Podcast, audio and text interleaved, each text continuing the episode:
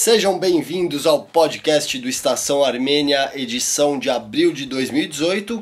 E como o mês pede, uma edição mais do que especial, porque rememoramos os 103 anos do genocídio armênio.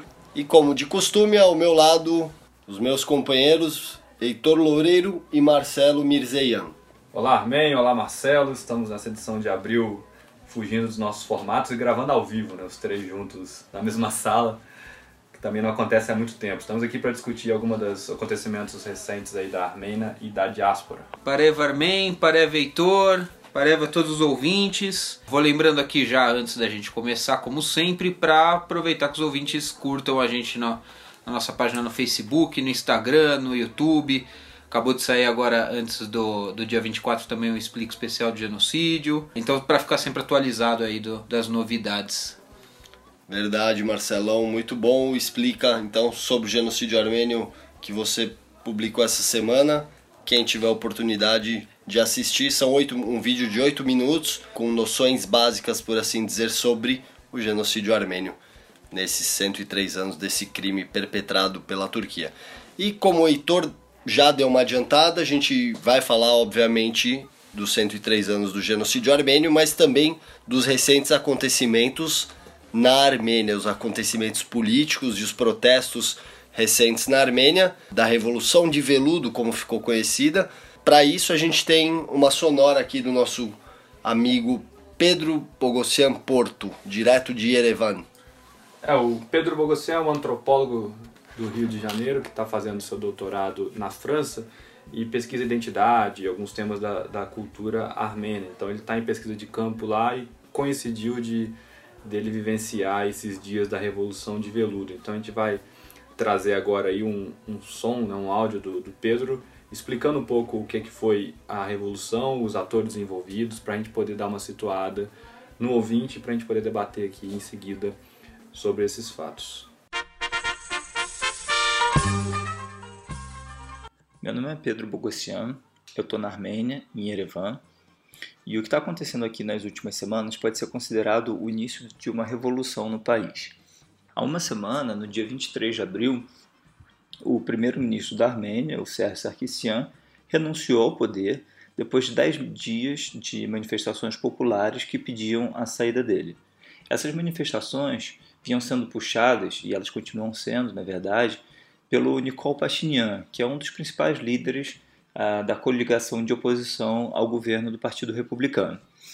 E como é que isso tudo começou? Bom, para entender isso tem que voltar um pouco, tem que voltar uns dois anos, que foi quando foi aprovada a mudança constitucional que estabeleceu parlamentarismo na Armênia. Até então a Armênia era um regime semipresidencialista, o maior poder estava concentrado nas mãos do presidente, e a partir então de 2018 a Armênia se tornaria um país parlamentarista, né? então com poder nas mãos do primeiro-ministro. O mandato do, do, então presidente, o Sérgio Sarkisian, termina, terminou em abril e aí estavam previstas eleições para escolha do primeiro-ministro e do novo presidente. Foi nesse contexto então que se iniciaram as manifestações ah, na tentativa de dissuadir o Partido Republicano de lançar o nome do Sérgio Sarkisian ou de em sendo lançado, os deputados não votarem, não aceitarem essa indicação. Essas manifestações inicialmente não tiveram resultado. No dia 17 de abril, o Partido Republicano lançou o nome dele, ele foi eleito. Só que as manifestações se intensificaram, né? a, o movimento tomou, tomou proporções que ninguém estava esperando, possivelmente nem mesmo a oposição. Até que no dia 23 o primeiro-ministro então reconheceu que o país estava ingovernável e que e renunciou ao poder. De lá para cá, a situação evoluiu de uma maneira muito rápida e com muitas transformações. Inicialmente, o Partido Republicano se recusou a atender às reivindicações do Nikol Pashinyan, argumentando que a oposição só tinha conseguido 7% dos votos nas últimas eleições e que, portanto, caberia a eles, Partido Republicano, indicar o primeiro-ministro. Mas, nos últimos dias, faz um ou dois dias, uh, eles reconheceram que não tem condições de governarem, porque a população não aceitaria, a população não está disposta a aceitar a continuação do Partido Republicano no poder e já admitiram que não vão lançar então nenhum candidato a primeiro-ministro nas eleições que estão marcadas para acontecer amanhã. Quer dizer, amanhã, 1 de maio, então o parlamento vai se reunir para escolher o novo primeiro-ministro da Armênia. O que a oposição deseja é um, um primeiro-ministro que, que faça uma transição, que convoque novas eleições parlamentares, mas eleições com a partir de um novo código eleitoral.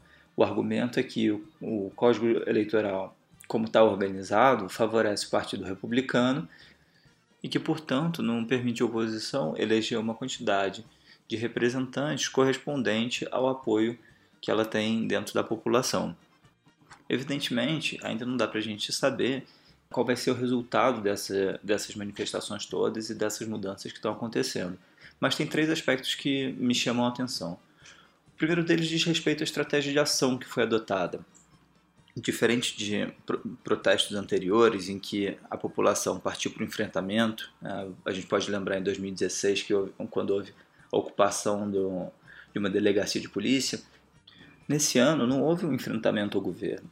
A estratégia adotada foi uma estratégia de desobediência civil. O que, que significa isso? Significa uh, paralisar o funcionamento da cidade.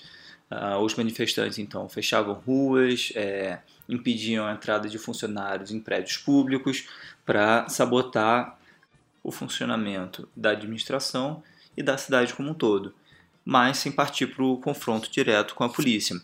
E com isso, a própria polícia não tinha justificativa para agredir os manifestantes. Então, esse movimento tem sido um movimento muito pacífico, não teve, não teve casos de violência, não teve casos de, de agressão física, nada disso. O segundo aspecto, que diz respeito também à forma de ação, é que esse movimento, embora esteja sendo liderado pelo Nicole Pashinyan, acontece de forma descentralizada. Então, os manifestantes têm autonomia, total autonomia, para fechar ruas uh, conforme sua própria, seus próprios critérios. Então, não tem, não tem uma liderança controlando a ação dos manifestantes, o que significa que a população se coloca mesmo na posição de agente desse processo. Ela não está sendo tutelada por um líder político. E o terceiro aspecto, que claramente está relacionado a esses outros dois, é a adesão popular a essas manifestações. Então, durante todo o dia e na cidade inteira, você vai ver pessoas mobilizadas, fechando ruas, carregando bandeiras, carros buzinando, que é a forma como eles têm, os motoristas têm ah, manifestado apoio aos protestos. Então, essa adesão popular está muito grande e, e vem crescendo desde o primeiro dia das manifestações. Então agora a gente tem que esperar para ver o que, que vai acontecer. Esperar para ver quem o Congresso vai eleger amanhã como primeiro-ministro da Armênia esperar para ver as medidas que esse primeiro-ministro vai tomar e se essas manifestações todas, esse processo todo que foi iniciado, vai representar de fato uma mudança profunda no país ou se a velha ordem vai prevalecer. E você ouviu o Pedro Bogossian, Porto, mas ele não é o único brasileiro presente na Armênia e testemunhando esse momento, digamos, histórico. Uh, além de outros jovens da, da coletividade armênia que estão em Yerevan, também a jovem curitibana Maria Carolina Chaves Indiayan, inclusive colaboradora do Estação Armênia, postou diversos vídeos alguns dias antes, inclusive, da renúncia de Sérgio Sarkisian. Então, quem quiser acompanhar, entra em estaçãoarmênia.com.br e, e lá você vai poder vai encontrar a matéria que antecedeu a renúncia e, e, todo, e vídeos com o clima de tudo, todo esse momento que a Armênia está vivenciando. E a gente adiantou aqui mês passado no podcast anterior sobre o que estava acontecendo, né? Nós conversamos um pouco sobre os protestos que estavam começando ainda, os primeiros dias do protesto, na situação que o Sérgio já antecipava que seria candidato ao cargo de primeiro-ministro, que se fosse candidato seria eleito, então é uma situação aí que se desenrolou durante esse mês de abril inteiro e com os desdobramentos que vão aí ao longo do ano. Né? Então a gente vai agora aqui conversar um pouco sobre isso para a gente tentar situar o nosso ouvinte na política armênia atual. Uh, bem lembrado, Heitor, porque uh, realmente no podcast anterior de março você até citou que os protestos, os protestos começariam e nós citamos toda aquela manobra realizada com, que, pelo Sarkisian para tentar realmente assumir como primeiro-ministro o que aconteceu depois, ele foi indicado pelo, pelo parlamento, e o que se viu foram 11 dias de protestos incessantes e sem derrubar uma gota de sangue. Por isso que, inclusive, eh, esse é o nome que a revolução ganhou, a revolução de veludo, provavelmente muito por esses motivos. Então, foi foi uma demonstração de desobediência civil na Armênia, foram vários dias, ainda continuam porque nada está definido, não é? E vale lembrar que esses protestos eles não são novos, né? não, é, não é algo que aconteceu do dia para a noite. Já na época, em 2015, é, a gente já teve protestos logo após a votação, logo após o, o sim ganhar, né, pela troca do sistema de presidencialismo para parlamentarismo e inclusive com o Nicole é, Panichian também já participava desses processos e foram muito parecidos com o que a gente está tendo agora, só que não duraram tanto tempo. Agora, se não me engano, eu acho que chegou a durar uma semana, algo assim, não teve tanta força, tanto é, adesão à época, mas já era uma prévia do que a gente está tendo hoje. Ah, o problema é que em 2015 a Armênia ela teve um turbilhão de eventos. Né? Teve toda a comoção e mobilização em torno do centenário do genocídio. Aí em julho veio os protestos da Electric Yerevan, que foi talvez o grande protesto de contestação do governo Sarkissian, talvez o protesto que tenha dado origem a tudo isso que a gente está vendo agora e que foi, ao contrário desse, duramente violento e repressor contra a população civil. Né?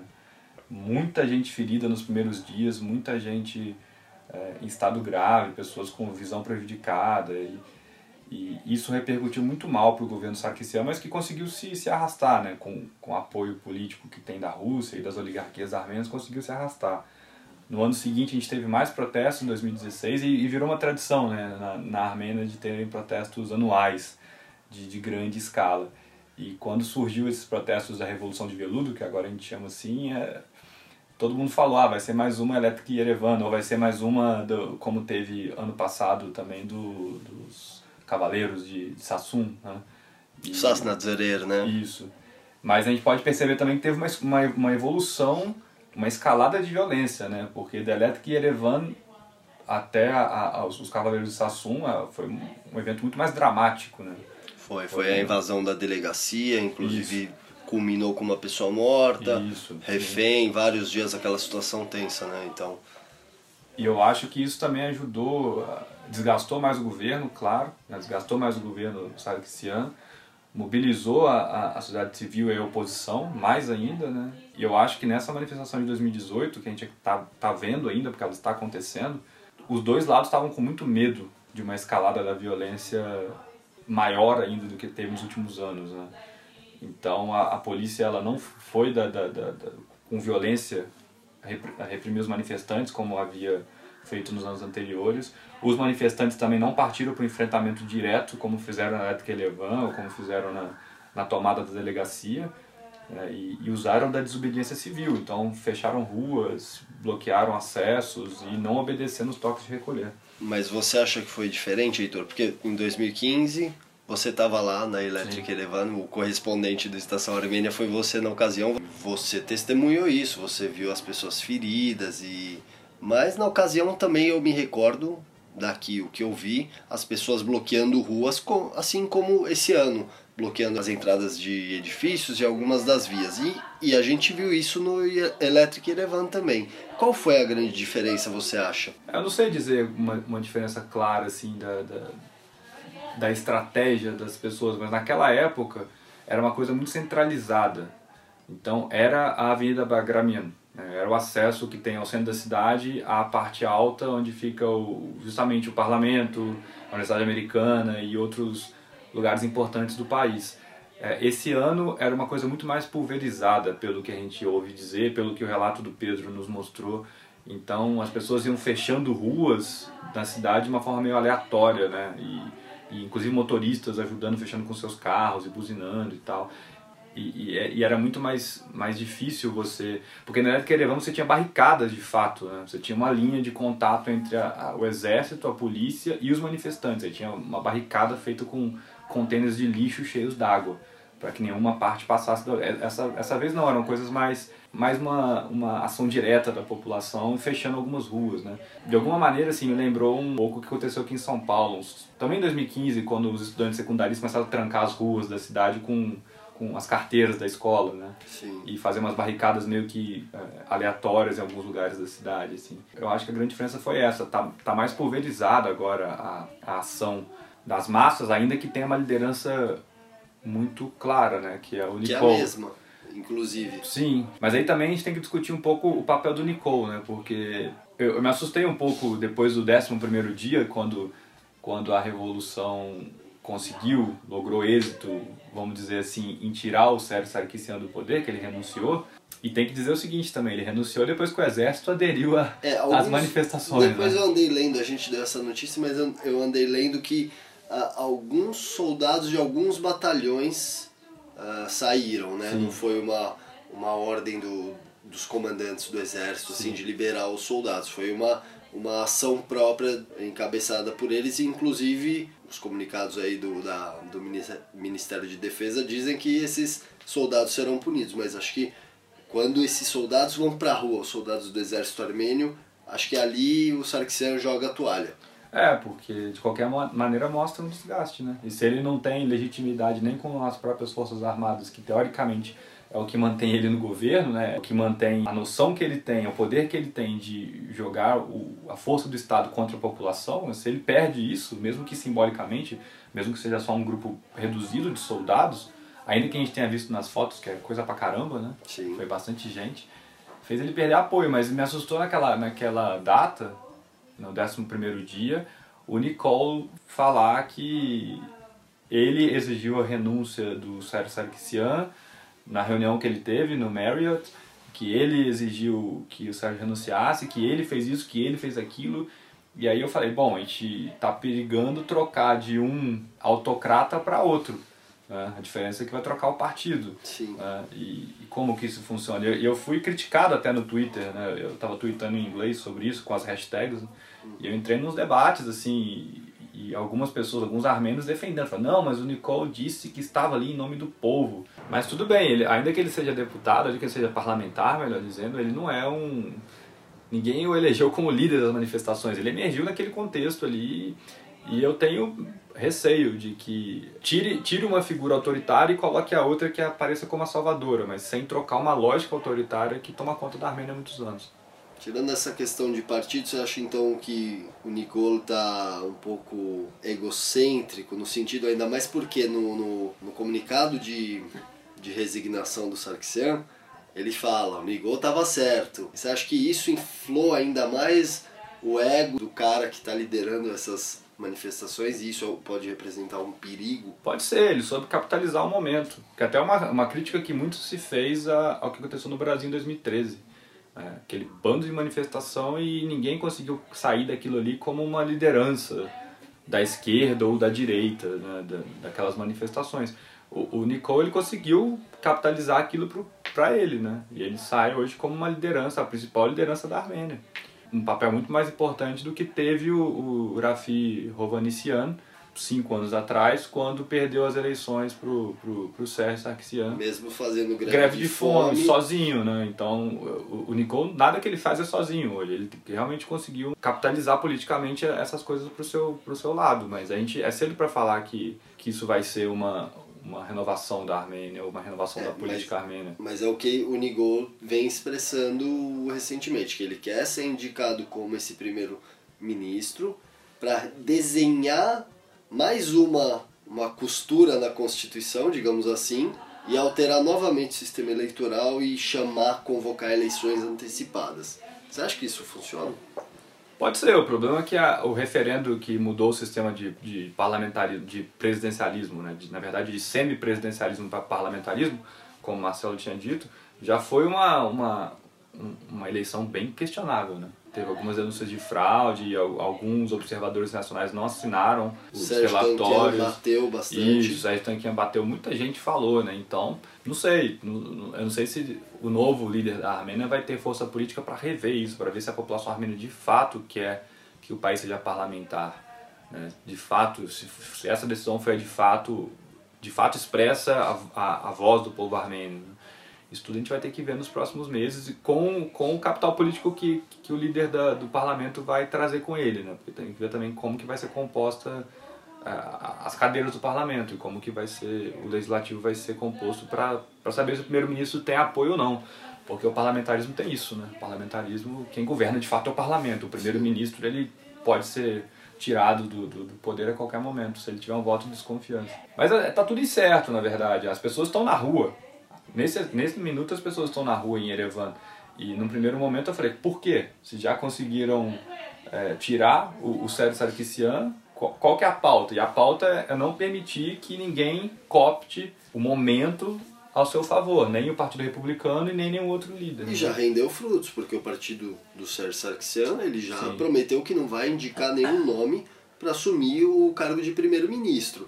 Mesmo eles tendo como tem a maioria no parlamento, não tendo um nome indicado, claro, quem, quem vai governar é o parlamento, mas vai ter também uma força, uma figura ali que não é alguém do partido. Sim. É um momento é, bem. E, e não é alguém que tem os, os compromissos que o Partido Republicano tem, com a Rússia, por exemplo.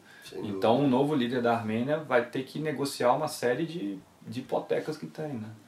Importante falar também dessa possibilidade da gente trocar mais uma vez a Constituição. É que a, a nova República da Armênia é muito jovem, né? A gente acabou de separar da, da União Soviética e a gente já passou aí por três ou quatro já constituições diferentes. Né? Isso mostra uma instabilidade para o país aos olhos internacionais que só, só prejudica a Armênia. Então é, é, é um momento delicado até para a gente falar de voltar para o sistema que a gente tinha antigo, de fazer mais uma mudança, porque vai mostrar ainda essa estabilidade externamente também. E outra parte que eu acho que acaba ficando instável é uma questão muito. Assim, é o Partido Republicano com Sérgio Sarkisian, a gente sabe muito bem, Sérgio Sarkisian Harabartsi, um cara que nasceu em Artsakh, lutou. Lutou não, foi, foi, ele foi comandante de tropas na guerra de Artsakh. Teoricamente, apesar de um autocrata, um oligarca, ele foi um cara que defendeu a Armênia e ainda defende até os últimos momentos de estando em seu cargo, ele defendeu a Armênia da maneira que ele pôde. A gente sabe que ter a Rússia como aliada no, uh, diante de um, de um quadro, de um panorama que nós temos de uma guerra com cessar-fogo desde 94 assinado com o Azerbaijão, mas que todo, todos os dias é violado, como tivemos a Guerra dos Quatro Dias, que já cansamos de falar aqui, é um perigo, você não acha? A gente perder uma pessoa que tem ligação direta com a Rússia, apesar da Rússia também prover armamentos para o Azerbaijão, a Rússia é uma garantia para a Armênia contra o Azerbaijão. É, a gente não sabe se a Rússia ela protege ou se ela instiga, né? A gente não sabe se, se a Armênia ela é protegida ou uma refém da Rússia. Essa é a questão. Porque se a gente parar para pensar o que a Geórgia fez em, em 2008, que foi um claro enfrentamento à Rússia de Putin. Com o Sétia e... Sim. Bom, de uma certa maneira, a Geórgia se aproxima do Ocidente quando se distancia da Rússia, né? E a Geórgia hoje, no Cáucaso, é o país mais estável, mais democrático, mais transparente e, quiçá, o melhor de se viver, que dá melhores condições para sua população. Mas, uma coisa que a gente tem que falar também é que esse momento da Armênia dá um recado muito claro para os seus vizinhos como a Turquia e o Azerbaijão, porque o que tentou ser feito na Armênia, que é essa coisa do, do presidente que vira primeiro-ministro, vira presidente, volta primeiro-ministro para se perpetuar no poder, aconteceu na Rússia, passou na Rússia e a sociedade teve que engolir. Aconteceu na Turquia e a sociedade turca teve que engolir. O preço a gente já sabe que estão pagando turcos e, e russos. Né? E no Azerbaijão a gente não precisa nem entrar aqui no mérito. Então, quando começou a haver esse movimento na, na, na Armênia, dos, dos se manter no poder, eu pensei, falei, já era. A Armênia vai se igualar Mesmo caminho. Aos, ao, aos, às pequenas ditaduras ao seu redor. Né? O que, que vai diferenciar um Sarkissian de um Aliyev? O que, que vai diferenciar um Sarkissian de um Erdogan? Qual, qual o argumento que a Armênia vai ter agora perante o mundo de falar nós somos um país democrático no Cáucaso? Esse, essa reviravolta na história nos mostrou que os armênios uh, ensinaram algo para a região, que não tem que se aceitar autocratas, não tem que se aceitar mini ditadores, é, não tem que se aceitar esse tipo de, de, de liderança política que é, concordo contigo falar, ah, o Sarkisian é o herói de guerra, o Kocharian também, e Levon Petrosian, que há poucos anos atrás foi chutado do governo da Armênia, teve um papel fundamental no movimento Karabakh em 88 Sim. e na independência da Armênia. Sem Figura dúvida. histórica importantíssima para. Pra... Apesar de tudo. Apesar de tudo, mas aí que tá. Será que ele não soube a hora de sair da cena e sair da cena como líder político histórico que ele foi, o Petrosian? Sim. E a pergunta não. é a mesma para ser feita para o Sarkisian. Ninguém tem jogado fora na lata do lixo a história dele. Sem dúvida. Pelo povo armênio, mas que ele errou tentando se perpetuar no poder, ele errou. Espero que, que não vejamos isso com Bako Sarrakian também em Artsakh. Sim, e com nenhuma outra liderança que tem que ser democrática e, e acha que não tem ninguém melhor para substituir e se perpetua. Nenhuma, nenhuma semelhança com o Brasil é mera coincidência também. Mas, entretanto, voltando a essa questão dos perigos e da instabilidade, quando você citou a Geórgia como um país melhor, mais democrático ali na região e com melhores condições para a população. A gente sabe que nessa, nesse atrito com a Rússia perde esse território. E a mesma coisa acontece com a Ucrânia também. Não é um perigo também para a Armênia nesse sentido? Claro, um território que poderíamos perder, no caso, seria Artsakh, que praticamente está garantido na mão do povo armênio. Mas também a Rússia já demonstrou que seu poder de retaliação é muito forte. Sim. É, a gente, nunca, a gente nunca vai saber, mas é por isso que eu pergunto, eles são nossos amigos ou a gente é refém deles? Né? A, a, a diferença aí é que a Armênia não tem um território com maioria populacional russa para se perder para a Rússia, como era a questão da Crimeia ou a questão ali do norte da Geórgia. A não ser que você considere a base militar de Gyumri um território que os russos não, podem reivindicar. Não, Porque Artsakh é, é, é armênio, ponto. A população que vive lá é armênia e não tem o que ser feito nesse sentido, né? Sem dúvida. Então... Mas no sentido de que a Armênia só tem comércio ali, uh, relações com seus vizinhos só com o Irã praticamente. É. A Rússia é um desafogo, claro que a Sim. Rússia é um grande algoz e a gente Sim. e essa questão é histórica, até porque a Armênia passa seis séculos em poder dos otomanos, dos turcos e quando acaba o genocídio a gente consegue proclamar uma independência dura pouco porque vem um algoz que que é a União Soviética, que teoricamente um algoz mais garantiu parte das terras claro. que temos hoje. Sim. Então, essa questão é, é, histórica e muito complexa. Né? É uma encruzilhada, não é, ninguém tem solução, muito menos a gente, nós três aqui no podcast. Eu acho que a gente tem que ficar muito atento às figuras que vão surgir dessas manifestações, que vão surgir desse quadro político incerto, e não ter neles pequenos Bonapartes, sabe? Pequenos, pequenos sequestradores de poder que querem tomar nas mãos o rumo do país como se fosse o país deles, como que foi o que tentou ser feito pela, pelo Sarkisian e o seu grupo mais próximo. Só para a gente falar novamente sobre o Pashinyan e sobre a Federação Revolucionária Armênia, o tradicional Tashnak Sutyun, ou centenário, mais que centenário Tashnak Sutyun, uma, a Federação Revolucionária, hoje um partido, uh, proeminente obviamente na diáspora, porque foi expulso da Armênia quando a União Soviética Ocupou os territórios. Ocupou, claro, obrigado, Heitor. A gente sabe a força histórica do partido na diáspora. E na Armênia, o partido volta em 91, em 92, quando da primeira independência, da segunda independência, perdão. Nessas últimas revoluções, o partido se absteve de dar um, uma mão, digamos assim, ao povo, porque sempre esteve em coalizões com o, o Partido Republicano do Sérgio Sarkisian. Porque Desse modo, conseguiu alguns cargos como governadores e alguns deputados, então o partido acabou ficando dentro dessa coalizão e perdeu a oportunidade de fazer coro à população e mostrar o seu, o seu lado, o seu cunho revolucionário mesmo, ao lado das pessoas nas ruas. E esse é um questionamento que vem desde o Electric Erevan. Por que a Federação Revolucionária Armênia não que se diz revolucionária, não veio junto com o povo para as ruas. E agora, com a queda do Sarkisian, a federação está tentando dar abrigo ao Pashinyan ou tentando se abrigar com o Pashinyan. Você tem algum, alguma opinião sobre isso? Você acha que o partido, que o Tashnak demorou muito para tomar uma atitude? para sair da coalizão ou para revolucionar, que é o que está na sua, na sua raiz? Ah, uma coisa que eu, que eu li esses dias que foi interessante é que é a primeira vez que os três partidos históricos estão juntos em alguma causa, né? é, tanto Ramgavar quanto Renchakian também se pronunciaram se colocando contra a política do, do Partido Republicano e a favor da, das novas eleições e do processo que está acontecendo na Armênia junto com o Tashnasut Tiun, né? Agora, é, é, muito complicado, cara, a gente, a gente entender como que um partido que tem uma base popular, apoio e que tem membros no mundo inteiro, mas ao mesmo tempo tem que ser pragmático nas suas decisões de governo, né? Isso é muito complicado. De novo, a gente pode pensar em exemplos muito parecidos com o Brasil, né? De partidos que têm base popular, mas na hora de tomar decisões governamentais acabam indo para um lado que por muitas vezes agrada as bases. Pode ser, pode ser que as lideranças tenham tomado decisões tardias, né, e tenham tardado a, a ver o lado certo da história, que agora a gente está vendo o lado certo da história que o povo nos mostrou, né?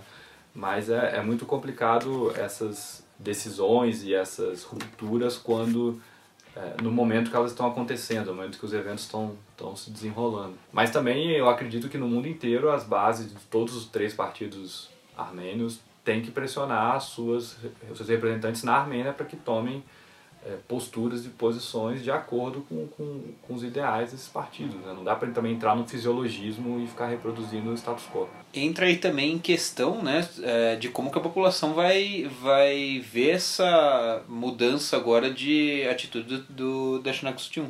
Pode, pode se tomar como uma é, como um arrependimento, né, como ver que realmente existe um outro lado em que, em que eles deveriam estar apoiando, ou pode se ver também como uma forma de tentar limpar a barra, ou tentar até não ficar associado ao governo que agora está manchado, né? Então tentar se, se renovar. Mas eu acho que agora, como você bem citou, ficou manchado, mas ficou gravado na história, porque quando um, um líder é deposto ou se resigna, ele acaba ficando muito mais marcado na história, né? Mas o, o Tashi eu acho que, como vocês dois bem sabem, meus amigos, meus irmãos, eu sou um dos militantes da, do partido e aqui no Brasil a vida comunitária, todo o foco na vida comunitária é muito diferente do que o partido vem vivendo nos últimos anos dentro da Armênia. Então, como o Heitor disse, é uma questão muito pragmática, um partido que, que se orgulhou da primeira eh, de defender a libertação dos armênios do jugo otomano e depois de proclamar uma primeira independência da Armênia, mesmo num país em frangalhos, um partido que foi expulso de suas terras posteriormente, depois de tudo isso, e passou os últimos 70 anos fazendo o possível pela armenidade nesses países onde a diáspora se, se estabeleceu. Quando o partido volta para lá, realmente é um partido já muito pequeno lá, pouca gente lembra de, do que é o, o Sutyun e tem noção do que foi um dia na história armênia, e o partido é uma coisa pequena na Armênia. E de 91, 92 para cá, o partido vem tentando várias mudanças e, e, a gente sabe que a questão política é muito difícil e foi uma infelicidade talvez para o partido se aliar ao Sérgio numa coalizão, mas dessa forma conseguiu postos estratégicos dentro do governo uh, e de alguma maneira para con conseguir continuar sua política e trabalhar em prol da Armênia de, uma, de alguma maneira.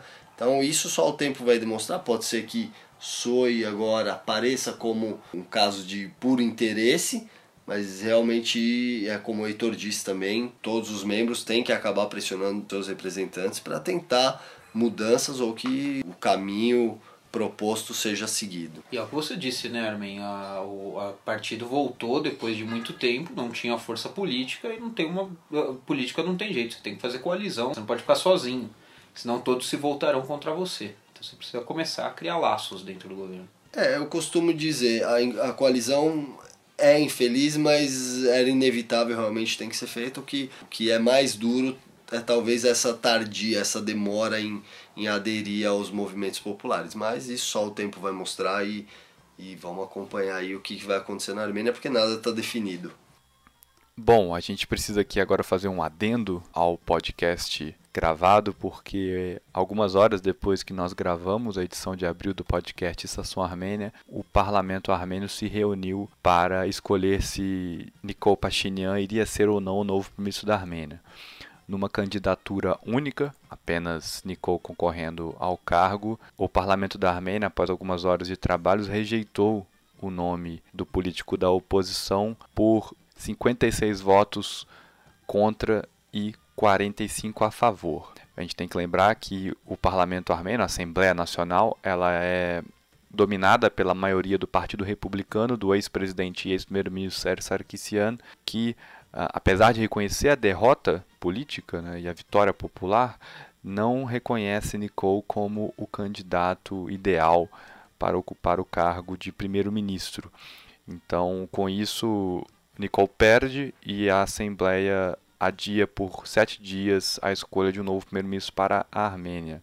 Nesse período, tanto Nicole como o Partido Republicano vão tentar costurar melhor aí as suas alianças políticas para ver o Nicole se consegue a maioria do parlamento, tirando votos inclusive dos republicanos para ser eleito e o Partido Republicano vê se consegue propor um nome que tenha menos antipatia popular e que possa ser aceito pelo povo da Armênia como novo primeiro-ministro do país.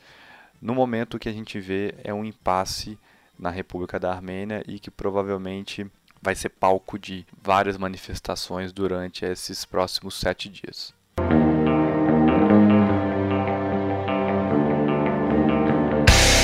Bom, e pela agenda dos eventos em rememoração aos 103 anos do genocídio armênio aqui em São Paulo, a gente começa então com o dia 21 de abril, São Paulo, feriado de Tiradentes, e a Juventude Armênia de São Paulo realizou uma panfletagem bem no vão livre do MASP com essa panfletagem tentando conscientizar os pedestres, foram distribuídos mais de 2 mil panfletos com uma pequena abordagem do que foi o genocídio armênio, desse, porque os armênios continuam cobrando por esses 103 anos do genocídio armênio, inclusive com uma charge feita pelo grande Carlos Latuf, 2015, que tentando explicar aqui pro ouvinte, é, um, é o planeta Terra com os ouvidos tampados por duas mãos que surgem da bandeira da Turquia, tentando silenciar então o centenário do genocídio armênio na época. Então a juventude armênia produziu esses panfletos e distribuiu mais de 2 mil no dia 21 de abril. E vocês estavam lá presentes, o Marcelo também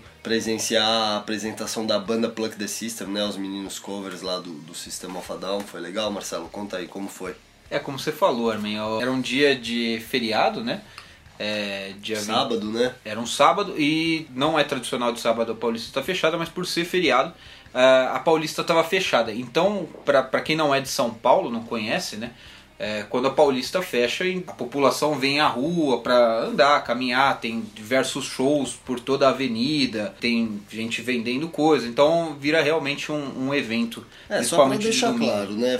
Quando a Paulista fecha para carros, né? O Heitor me ensinou isso. E, é, fecha para carros e abre ao, ao público. E justamente por essa movimentação na Paulista, a gente conseguiu chamar bastante atenção, né? É importante esse tipo de evento organizado nesses centros onde tem uma, uma concentração alta de pessoas. Bom, é isso que você falou, realmente a Paulista nesses dias de fora a fora as pessoas com apresentações artísticas, é muito legal e a gente agradece inestimavelmente aí o pessoal aí do Plug the System, os meninos, Mal, o Thales, o pessoal que também esteve presente dias depois na frente do consulado com a gente. A Gabriela Fontoura também, que é uma garota de Curitiba super interessada aí na questão dos armênios, agora tá morando em São Paulo, tá mais perto dessa questão. Então, então obrigado a todo mundo aí pelo apoio. Foi um evento bem legal que antecedeu esses eventos em rememoração aos 103 anos do genocídio armênio. Para ter uma ideia do, do sucesso do evento, os panfletos acabaram antes mesmo da banda começar a tocar. E o show teve inclusive não só é, simpatizantes da Armênia, como simpatizantes também fãs do, do System of a Down. Né? A gente viu ali é, alguns fãs da banda que, que tiveram presentes também, apoiando também o evento. Pô, foi um evento bem legal e mais legal de tudo foi ver o pessoal presente, sabe? Bastante gente que sempre está presente em vários eventos da juventude armênia ou da coletividade em geral. Pessoal lá disposto a ajudar, a conscientizar o pessoal passava pela Paulista e que talvez nunca ouviu falar sobre a nossa causa, né? Essa, a essas pessoas também o nosso muito obrigado. Em nome, digo isso em nome da juventude armênia de São Paulo e também agradecemos a banda. Eles, os meninos da banda mesmo, estavam muito felizes. Foi um, foi um evento muito bacana, muito agradável, além de toda essa questão por trás, né? E foi uma ideia muito boa, né? Foi uma ideia muito boa levar o Covedo System justamente para angariar essas pessoas que passam pela Paulista e já estão acostumadas com esses eventos culturais que lá acontecem. E os meninos ali na raça conseguiram tocar um setlist até longo, né? E no finalzinho ali deu um problema na caixa de som e teve até uma, uma música cantada a capela, né? E foi, foi um momento bem interessante. Foi bem legal. Eu fico me perguntando por que, que ninguém teve essa ideia antes, antes, porque a gente já fez tanto evento na Paulista ali, com, né, mendigando a atenção das pessoas e conscientizando no corpo a corpo e um evento como esse a gente consegue fazer uma coisa de massa e ter muito mais adesão e, e reverberar mais. Né? Bem legal, parabéns aos envolvidos. E quem quiser conferir um pouco do que aconteceu ali no Vão Livre do MASP, os vídeos estão todos no Facebook do portal Estação Armênia. Ali você encontra ali mais ou menos na timeline no próprio dia 21 você encontra alguns vídeos ao vivo, então você pode conferir por lá. E no domingo a gente teve o já tradicional ato entre as igrejas armênias, na Praça Armênia, entre, entre a Avenida Santos Dumont e Avenida Tiradentes, contando com a presença do recém-impostado prefeito de São Paulo, Bruno Covas, que participou da cerimônia de rememoração aos 1 milhão e 500 mil mortos do genocídio armênio, a gente tem que lembrar que essa presença desse, desse prefeito, né, do, do Bruno Covas, o prefeito do, do, PSDB, ele tem aí já na, na, sua história, na sua caminhada política, uma, uma relação de muito tempo com a comunidade armênia. Né? O PSDB é um partido que teve na, na fundação, na sua fundação, Fernando Gaspariano, é o próprio Franco Montoro, que na época da, da estação armênia do metrô, que temos inclusive um explica do Marcelo, gravado sobre isso no portal Estação Armênia, o Franco Montoro, na época, era do MDB e depois seria um dos fundadores do PSDB. Então é politicamente é bem interessante né, um prefeito nas suas primeiras semanas, seus primeiros dias de governo, marcar presença num evento da comunidade armênia. É, só para quem não se recorda, o prefeito de São Paulo, João Dória, deixou seu cargo para concorrer ao cargo de governador nas eleições agora de outubro. Perfeito. Continuando essa agenda magna, vamos dizer assim, né, dos eventos de abril de 2018, na terça-feira a gente teve o ato em frente ao Consulado Geral da República da Turquia em São Paulo. É um ato ali na Praça Califórnia, na região dos Jardins. É, realmente, Heitor, oitavo ano do ato realizado ali na, na frente do consulado da Turquia em São Paulo. Desde que o consulado foi para aquela região ali, se instalou numa residência, começou a acontecer a organização desse ato que por vezes leva o nome de Marcha Pacífica, Ato por Justiça e Paz, todos os anos ele é realizado ali. Esse ano foi também no dia 24 de abril, no, no mesmo dia que o mundo todo relembra o genocídio armênio. Começou às, às 16 horas, é um dia de semana, é, é difícil fazer com que as pessoas compareçam, porque é um lugar meio de difícil acesso. Quem conhece São Paulo sabe que a cidade tem muito trânsito nesse horário, em pleno dia de semana, mas a organização gosta de fazer esse evento tradicionalmente muito próximo ao dia 24 de abril. Sim, está ganhando adesão. A cada ano que passa, o evento, o evento se torna maior. Muitas caras novas, pessoas que nunca haviam comparecido. É até interessante ali aquela região da cidade, né? Porque é uma região, como você disse, difícil acesso de transporte público, né? Uma região elitizada da cidade, mas o consulado fica numa praça, né? O que permite com que a concentração dos manifestantes tome aquela praça e faça um ato realmente muito, muito, impactante para os que passam pela, pela aquela rua, né, pela aquela região ali da cidade. E como de costume a polícia militar já está lá esperando né, os manifestantes. Eu sempre me recordo da primeira vez que o ato foi para lá, a polícia chegou depois, né, ela não estava esperando o ato, ela chegou depois e, e armada até os dentes. Né, provavelmente o cônsul na ocasião ligou para, para o 90 dizendo que os terroristas deveriam invadir alguma coisa do tipo, porque foi impressionante a quantidade de armamento, a quantidade de policial que chegou da primeira da primeira vez. E da primeira vez, se a gente bem lembrar, tinham 15 pessoas sim, no máximo, sim, né? Sim. E é um evento que já está estabelecido, né? Já está na agenda, as pessoas já esperam por ele. Nos anos anteriores tivemos participação de curdos, de sírios, de judeus. Judeus. E, e, esse ano a gente teve adesões até curiosas, né? Como um grupo vegano que passava pela região e resolveu aderir à, hashtag do, do nosso ato, lembrando aquelas milhares de cabeças de gado vivo que deixaram Porto de Santos rumo a Istambul, né, o que causou um grande rebuliço aí, né, na, nos direitos dos animais, os grupos veganos e até mesmo em outros setores da sociedade que viam um absurdo que era transportar gado vivo de um continente para o outro. É, é interessante ver a similaridade entre o, esses protestos que a gente teve na frente do consulado turco e os protestos que a gente acabou de falar no começo do podcast. Né? São protestos que não são violentos, tem gritos de ordem, tem músicas típicas armênias, tem danças típicas armênias, presença de jovens, idosos. Então é, é importante um ato desses e mostra que a Armênia está viva muito além de suas fronteiras. Pô, e além de tudo, como o Heitor disse, todos os anos é um evento já estabelecido, caras novas aparecem, como o Marcelo bem lembrou, jovens, idosos, adultos e principalmente crianças, cada vez mais crianças. É impressionante, acho que a, até a polícia militar fica um pouco sem jeito de estar ali, porque a grande maioria das pessoas presentes sempre é de pessoas mais velhas ou de crianças. Estivemos lá esse ano mais uma vez com um carro de som ali, palavras de ordem, como o Marcelo bem frisou, e um momento muito esperado, além de, claro, toda a panfletagem também que aconteceu lá. Não foi. A panfletagem não aconteceu só na Paulista, aconteceu também nesse cruzamento, como o Heitor disse, é uma praça de fluxo.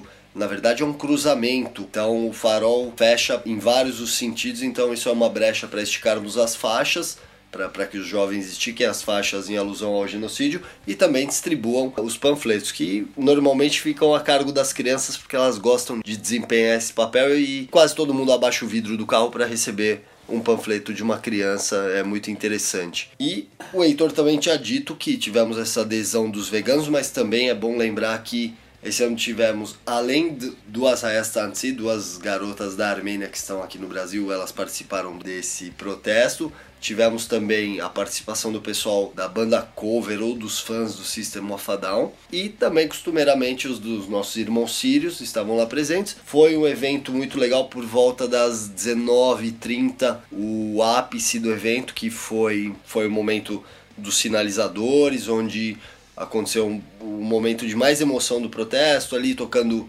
Holy Mountains, a música do System of a Down, que se refere ao Monte Ararat. Quem já conhece a história da banda e da música sabe. Para todos foi um momento de, de muita reflexão. E ali depois tocou também uma música armênia, Arpersuyes, meu irmão e eu. E, e o ato foi encerrado dessa maneira com as crianças e, e os jovens dançando ali, provando que o plano da Turquia falhou, porque além de estarem espalhados no mundo inteiro, os armênios também estão aqui no Brasil, em São Paulo. E o ato acabou por volta das 19h30 e muitos foram até a Assembleia Legislativa do Estado de São Paulo, que é na região também, para comparecer também ao ato anual em rememoração ao genocídio que acontece nessa casa legislativa, né? também já um ato reconhecidamente importante porque o Estado de São Paulo reconhece o genocídio armênio há muitos anos, sempre importante voltar à casa do povo paulista e uh, marcar aquele território ali como um território amigo dos armênios. É, foi ali no auditório Paulo Kobayashi, foi logo após o, o ato ali no consulado, então com a presença do, de vários dos representantes da coletividade armênia e da igreja armênia aqui uh, em São Paulo. Vamos finalizar então nosso podcast desse mês?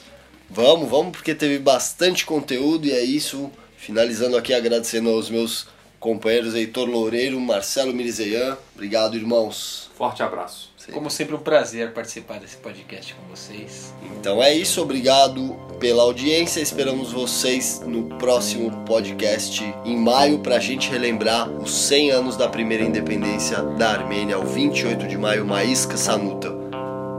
Até breve.